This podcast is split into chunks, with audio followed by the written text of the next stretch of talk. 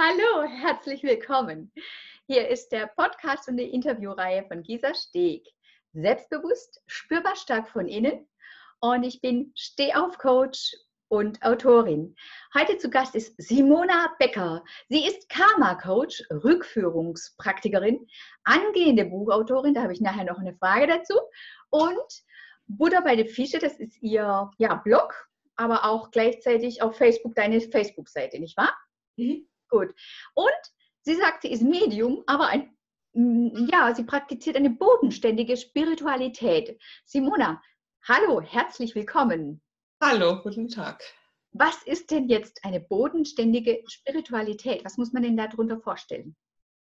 Bodenständige Spiritualität ist für mich, dass man auf der einen Seite äh, ganz bodenständig sein kann, sich also auch mit Leuten über Politik unterhalten kann, äh, austauscht über Angebote in Supermärkten und auch mal mit dem Tankwart schwätzt, ohne gleich gegen anzugehen, dass Autofahren ja so umweltschädlich ist. Ähm, aber trotzdem sein Wasser auch anreichert mit schönen Halbedelsteinen, um die Schwingung in den Körper zu bekommen. Dass man auch mal auf den lieben Gott fluchen darf, sich einen Erzengel zur Seite holt, gedanklich, so Erzengel Michael für die Technik zum Beispiel. Ähm, dass man morgens, ja, also Erzengel Michael ist toll bei Computerproblemen. Also, oder, oder dem, was davor sitzt. Nein, es liegt nicht an, nein, nein, nein, das liegt niemals an den ähm, Damen und Herren. Also ich verrate es euch, wir haben den Podcast gerade schon mal aufgenommen und, äh, und ich habe versehentlich nicht richtig auf die Aufnahmetaste gedrückt und am Schluss sage ich ja und tschüss, mach auf die Aufnahme und in dem Moment sagt Simona dann, Isa, hast du es jetzt aufgenommen? Also Leute, es war so witzig, wir haben so gelacht und deshalb, ja. Aber Michael hat auch nichts gesagt, nicht? Nein. Ähm, die Engel sind nicht immer da. Aber Nein. mach weiter. Wie ja, äh, gekommen? Bodenständige Spiritualität, ganz kurz. Ich ziehe mir zum Beispiel jeden Morgen eine Tageskarte aus dem, aus dem Engeltarot. Ja. Wegweisend für den Tag, aber deswegen muss ich nicht die ganze, muss ich nicht jede Frage mir im Leben beantworten lassen durch Karten oder durch Kartenlegerin oder so. Mal ja, aber nicht ausschließlich. Genau, so sehe ich das. Das ist für mich ich selbst habe auch meine Tarotkarten und ich ziehe auch immer mal wieder gerne eine Tageskarte. und äh, heute war es bei mir äh, das Ass der Kelche. Und äh, so wie du sehe ich das einfach so als einen kleinen Hinweis in so, ja, was, ähm, ja, Tagesimpuls nenne ich das für mich auch. Nicht nur meine Tagesimpulse für meinen eigenen äh, äh, Facebook-Account. Und heute war zum Beispiel, sei bereit, dir selbst und oder anderen zu verzeihen damit ein seelischer Neuanfang möglich ist. Sehr, sehr spannend. Simona, mhm. genau das ist das, was du machst. Ne? Und wie bist du dazu gekommen? Wir sind eine, eine denke mal, tief spirituell gläubige Familie, ohne dass es im Alltag so benannt wurde. Okay. Also, Glaube hat immer, immer eine Rolle gespielt bei uns. Ähm, das wurde so weitergegeben von meiner Uroma raus die kam damals aus Schlesien und dieser Familienstrang, der war, äh, ich würde mal sagen, auch schon bodenständig spirituell. Tante Lotte, die bei Vollmond in den Wald gegangen ist, um Kräuter zu pflücken. Großartig. Ähm, ja. Ja, aber wir waren deswegen trotzdem nicht zu Hause so, dass wir jedes Mal beim Essen gebetet haben oder so. Das, das nicht. Heute schicke ich in Gedanken ein, ein Danke an die Kuh, die auf dem Teller liegt oder an das Gemüse. Aber wir sprechen jetzt nicht in einer christlichen Zeremonie unsere Gebete. Das meine ich auch so mit bodenständig Spiritualität. Mhm. Ähm, aber auch nicht so mit dem Birkenstock und den Wollsocken durch die Gegend und äh, den ganzen Tag nur äh, Walle-Walle-Gewänder und Weihrauch und was weiß ich was, sondern äh, ja, Wasserenergetisierung, das ist was für dich, was auch ganz normal ist mit, mit Edelsteinen, Halbedelsteinen. Genau. genau. Also kein Klischee-Leben, ne? Also es ist ja. für mich völlig in Ordnung. Ähm, ich liebe auch Wollpullover. Ich trage auch gerne Wollsocken. Ähm, die machen so schön warme Füße. Aber es ist, es, also ich bin raus aus diesem Klischee-Denken, dass es immer nur so oder nur so gehen muss. Also es geht auch Porsche Cayenne und, oh, Entschuldigung, und Schulen, die dem, denen nachgesagt wird, man würde seinen Namen tanzen. Also auch da geht, aber das ist das Mittelmaß. Es, es gibt durchaus den Spagat zwischen beiden Welten. Genau. Ja. Wann hast du denn gespürt, dass du so, ich meine, du sagtest, du hast von der Familie her schon den Ursprung, aber wann hast du für dich, in, also die, deine Spiritualität entdeckt? Als Kind schon tatsächlich. Es gab damals eine, eine Serie in einer Frauenzeitschrift, die bei uns im Haus landete und ich war damals sieben oder acht und habe also dann äh, angefangen zu lesen in den Zeitschriften, die bei uns ins Haus mhm. flatterten. Und da gab es eine, eine Reihe über Frauen, die Rückführung gemacht haben. Und das fand ich als Kind schon so spannend und für mich war klar, ähm, was diese Frauen berichten, das ist, das ist wahr. Das war für mich vom Herzen her als Kind schon total stimmig. Und diese Spürigkeit, die hat mich also auch tatsächlich mein Leben lang begleitet, dass ich mir damals immer schon, also ich, ich, wusste, irgendwas stimmt nicht und konnte es mhm. aber keinem sagen. Ähm, also die, die Kategorie ist wohl hochsensibel und hochsensitiv. Einfach wahrnehmen, wesentlich mehr, mehr wahrnehmen als andere. Mhm. Und da war dann die Idee geboren, nicht, also geboren, ja, das Interesse auf alle Fälle da. Es muss noch sehr viel mehr geben. Und durch äh, eine ganz heftige Geschichte dann als junge Frau, aber schon zweifache Mutter, dann kam, ähm, kam es nochmal, dass das Thema Rückführung wirklich äh, für mich dann auch wichtig wurde. Okay. Wir hatten es vorhin schon mal ganz kurz darüber. Was war denn da damals eben der Auslöser die, zu dieser Krise, dass du dann zum Karma-Coaching gekommen bist?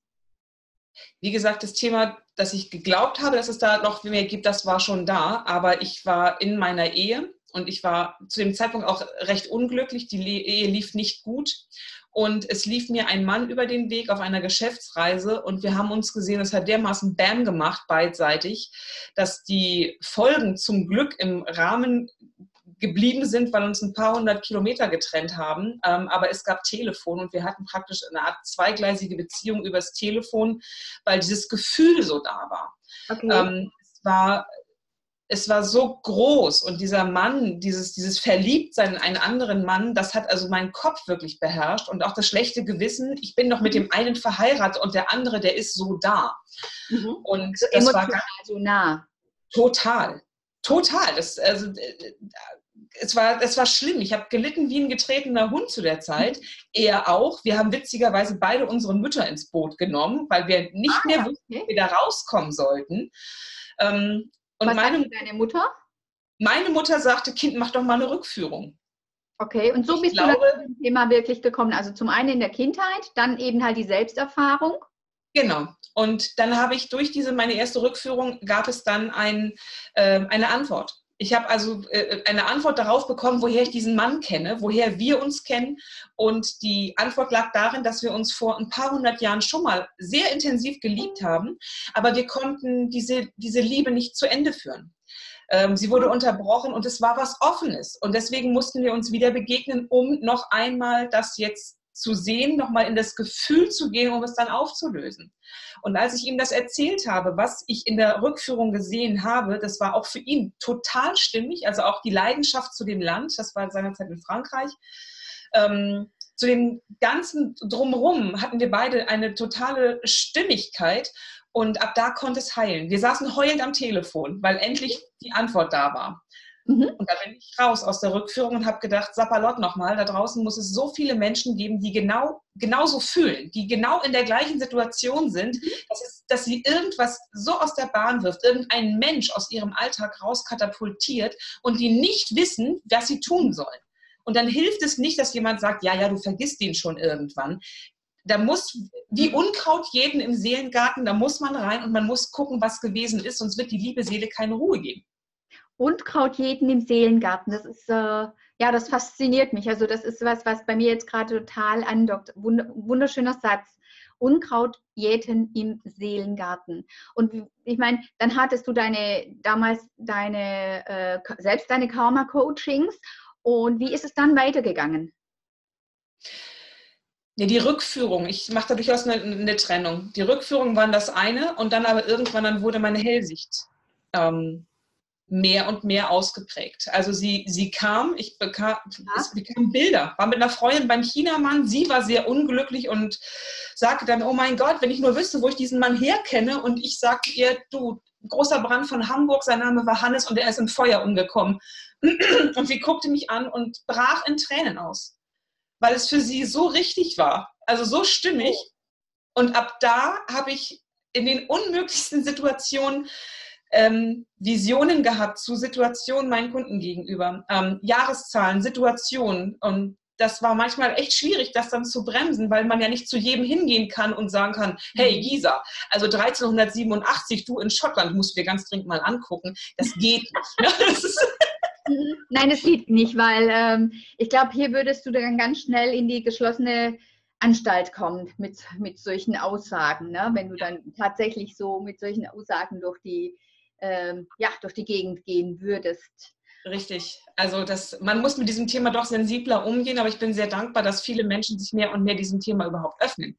Dass es da noch etwas anderes gibt. Wie würdest du jetzt, ich meine, die, die Rückführung ist, wie du sagtest, das eine, das ist auch so die, diese Intuition. Ja. Und die Rückführungsarbeit, du hast ja auch eine Ausbildung dann gemacht. Ja. Und ähm, gleichzeitig aber, wie würdest du einem Laien jetzt Karma-Coaching erklären?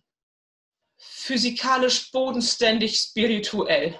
Ähm, Karma ist von meinem Verständnis her ähm, gar nicht mal so groß, wie das jetzt die Buddhisten dann auch so zelebrieren, sondern ähm, einfach das Zusammenspiel, Entschuldigung, äh, von Ursache und Wirkung und Energieerhaltungssatz. Ähm, das Ganze nur etwas ausgebaut, aufgebauscht, weil Zeit und Raum ähm, in der Form wohl keine Rolle spielen, wie wir es als Menschen brauchen. Wir brauchen zwar eine, äh, wir brauchen ein lineares Zeitverständnis und sagen frühere Leben, aber laut Einstein passiert ja alles parallel. Wir werden also gerade nach seinem Verständnis in ganz vielen Leben gerade jetzt gezeugt, machen die Erfahrung und sterben auch wieder. Mhm. Spannend. Wir, Entschuldigung, bitte. nee, mach weiter. Ähm, es, es, geht eben um die Energien. Alles, was wir raussenden, kommt zu uns zurück. Und wenn nicht in diesem Leben, äh, dann im nächsten. Und in anderen Leben, eben wenn wir da richtig Scheiße bauen, entschuldige diesen Ausdruck, ähm, wenn wir da richtig Murks machen, auch wenn wir uns an anderen Menschen vergehen, äh, ja. psychisch, physisch, wie auch immer, wird es zurückkommen. Ähm, auf der anderen Seite kann nichts passieren, wo eine andere Seele nicht eingewilligt hat. Es sind immer Seelenverträge. Und das ist oftmals, auch weißt du was, im letzten Leben habe ich dir eine reingewirkt. Lass uns das doch im anderen Leben mal andersrum machen. Dann ist Karma ausgeglichen und die Energie ist ausbalanciert. Okay. Ich denke, das werden manche anderen, also manche Leute ganz anders sehen. Ja, und das darf auch sein. Und was war jetzt aus deiner Krise, ne, da hast du dann eben die, danach die Ausbildung gemacht, weil du gesagt hast, ich, da gibt es noch viele, möchte ja. ich auch helfen. Ja, welche Menschen kommen jetzt dann zum Beispiel zu dir? Menschen jedweder Couleur. Also es sind eben nicht die, ähm, nicht die Klischee-Menschen, es sind ähm, Unterschied. Ich habe in meinem Kundenkreis Menschen aus Berufsgruppen wie ähm, Polizisten.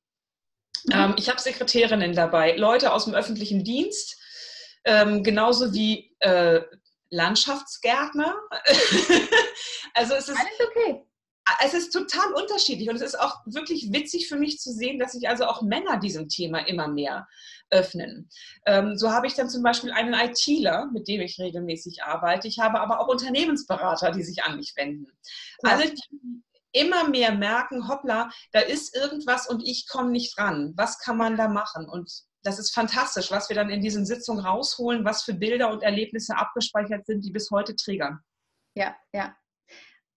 Also ich finde es total spannend und ähm, klasse, dass sich auch andere Menschen wirklich, ich sag's mal so, die Verkopften dann auch für so etwas öffnen und sagen, ich kann es mir nicht erklären, da gibt es noch etwas ja, Höheres und du hilfst dann im Prinzip da dran zu kommen.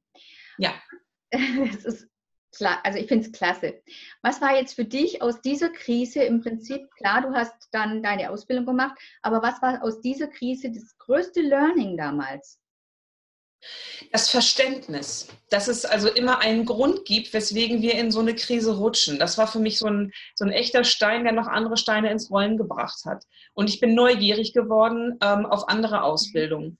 Das hat mir dann sehr geholfen, als mein Mann 2011 seine Krebsdiagnose bekommen hat. Er ist dann 2013 verstorben.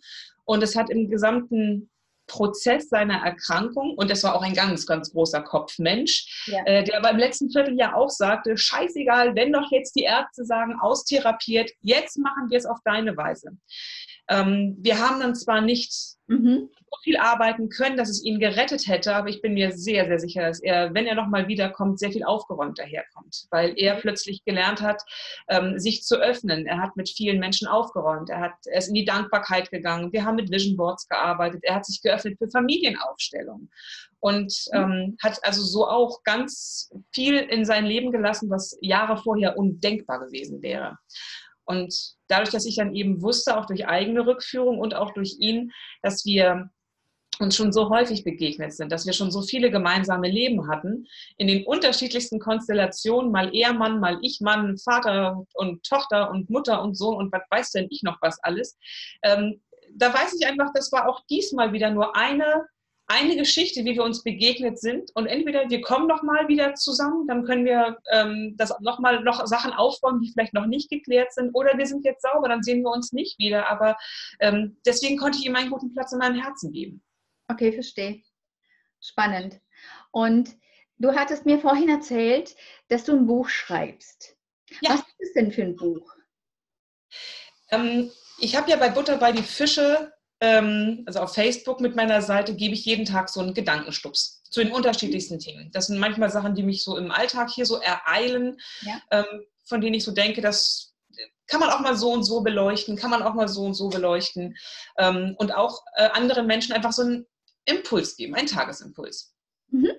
Ähm, und diese Geschichten, äh, die fasse ich zusammen zu einem Buch das soll Ende des Jahres rauskommen, wenn ich auch noch genug Sachen gesammelt habe, die dann auch vielleicht nicht immer nur meine Angebote auf Facebook dann äh, beinhalten, sondern ähm, ein, ein Buch, wo in, in dem für jeden Tag ein Impuls drin steht. Ich habe eine ganz wundervolle Buchillustratorin kennengelernt, die das Cover machen wird. Und ich denke, das wird eine, eine schöne Sache, ähm, ein schönes Buch, das man einfach sich jeden Tag schnappt und mal auf den Tag äh, genau hinguckt, was ist das Richtige, welcher Impuls darf es denn heute sein. Ja, das ist so ein, so ein Buch im Prinzip, sage ich auch, noch ein bisschen wie äh, eben Tagesimpulse, meine Tagesimpulse, die ich dann äh, zum Teil mache. Ähm, die toll sind. Leben sch schreibt, na, ne, so ungefähr. Ja. Die, die, wirklich Impulse, die aus dir rauskommen, die Nachbar kommen oder wie auch immer.